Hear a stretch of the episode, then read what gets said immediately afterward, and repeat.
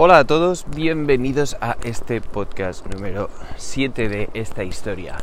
¿Alguna vez os habéis preguntado, bueno, cómo, no cómo superar realmente, pero cómo, cómo empezar a sentiros mejor eh, en aquellas épocas en las que de repente como que, como que tienes varios días malos y tiene todo el sentido del mundo que los tengas, pero seguro que hay alguna manera de, bueno, pues de no encontrarte tan mal, porque hay días que te apetece estar en la cama, recluirte de todo el mundo, no lo sé.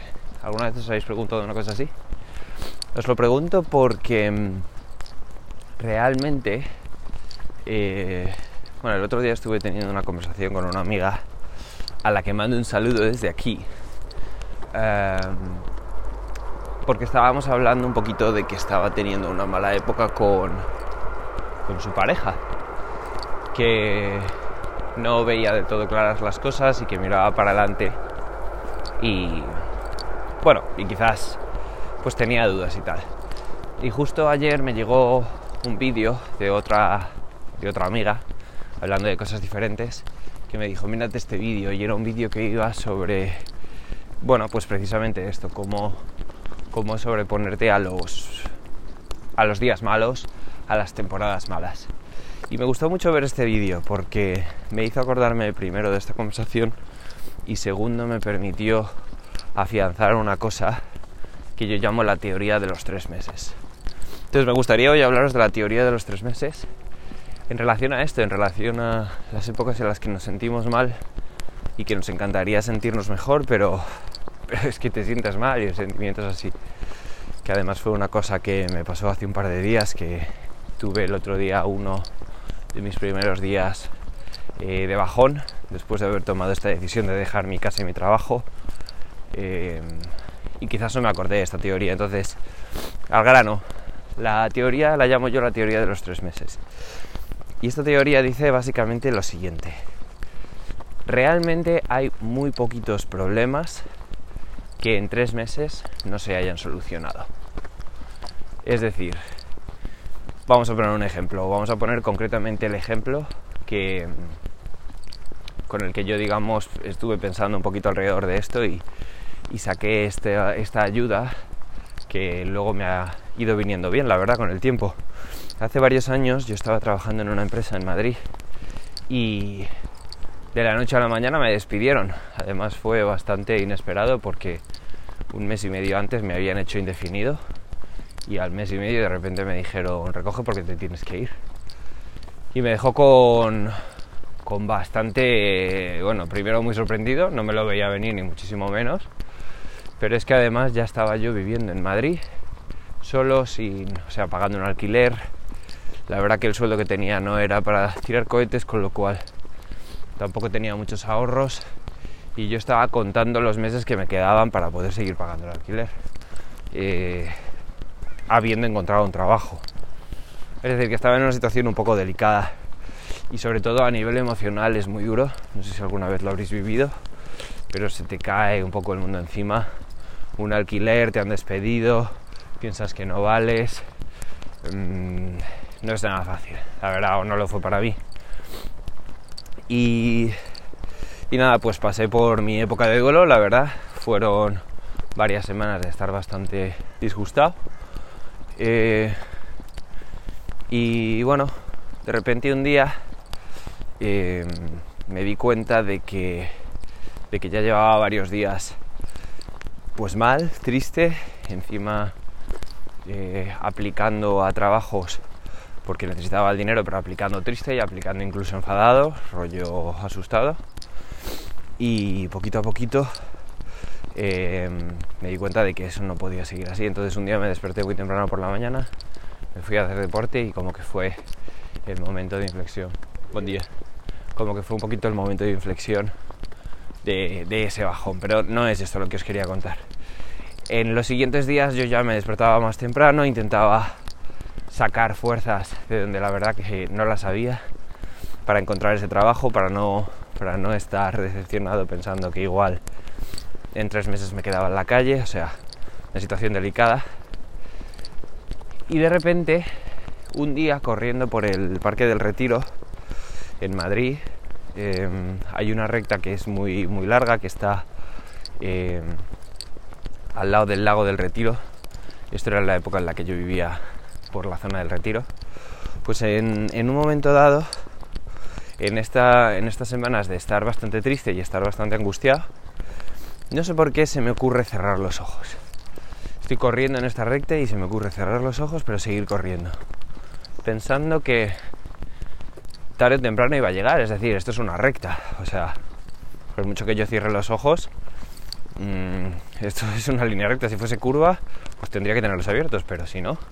Entonces cierro los ojos y me pongo a correr, a correr, a correr, a correr, sabiendo que voy a llegar al otro lado. Y los tenía un poquito medio entreabiertos para ver única y exclusivamente lo que, lo que solo había delante de mis pies y sobre todo para saber cuándo llegaba, pero, pero cerrados, corriendo, confiando en que con tan solo mover mis piernas, tarde o temprano saldría de, de esa recta, la terminaría. Y efectivamente así fue. Y fue el principio de varios días en los que sin trabajo y con riesgo de quedarme en la calle, yo me despertaba por la mañana, la verdad que lo suficientemente temprano como para no chocarme con nadie, porque correr por el retiro con los ojos cerrados a una hora normal puede no ser muy buena idea. Y me ponía a correr, me ponía a correr en esa recta con los ojos cerrados, sabiendo que solo tenía que mover las piernas, que solo tenía que apretar si quería apretar o incluso ir más despacio si quería ir más despacio, pero solo correr, ojos cerrados. Y todos los días llegaba, para sorpresa de nadie. Pero es que en la vida un poquito pasa lo mismo.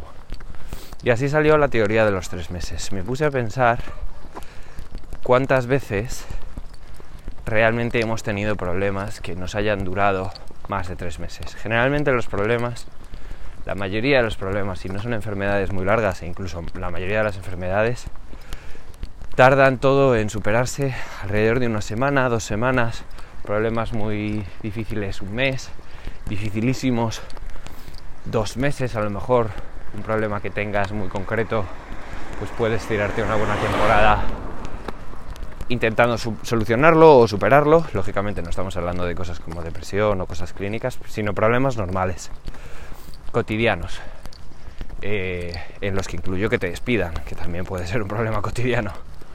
Realmente muy pocas cosas duran tres meses.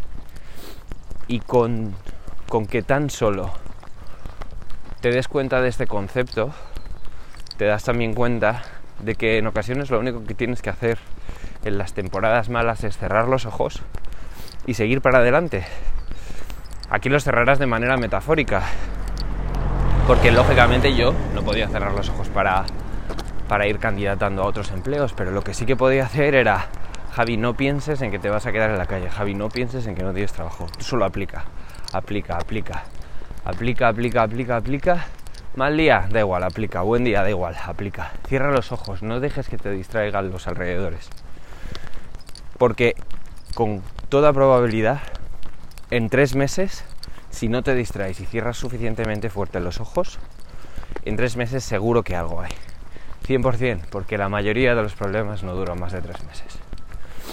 Y me gustó mucho ver esto, porque cuando me envió este vídeo la segunda de mis amigas, dije, joder, esto es lo que, lo que pensé en su día y lo que sin duda funciona. Cada vez que tenemos un día malo, como el mío del otro día, que lo veríais en Instagram, a veces me tengo que recordar que lo único que tengo que hacer es cerrar los ojos. O sea, aceptar que es un día malo, pero decir, bueno, Javi, no te preocupes.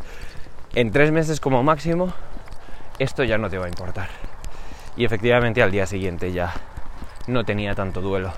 Y si hubiese sido un problema más grande, con bastante probabilidad, en una semana tampoco hubiese tenido tanto duelo. Con lo cual, hablábamos un poquito de esto, la primera de las amigas que os mencionaba, y yo, porque estaba en un momento un poco delicado con su pareja, y le decía, tía, toma una decisión, cierra los ojos y camina. Camina con tu pareja o camina sin ella, pero en tres meses te aseguro que serás capaz de mirar hacia atrás y decir, coño, esto que en su día era un mundo, ya no lo es. Y eso es un valor. porque es muy fácil mirar a un problema pasado tres meses más tarde y decir, coño, no era para tanto. Pero lo que no es tan sencillo es estar en el presente y decirte a ti mismo, en tres meses yo estoy seguro de que esto no me va a importar tanto. Y que eso te dé relativa paz.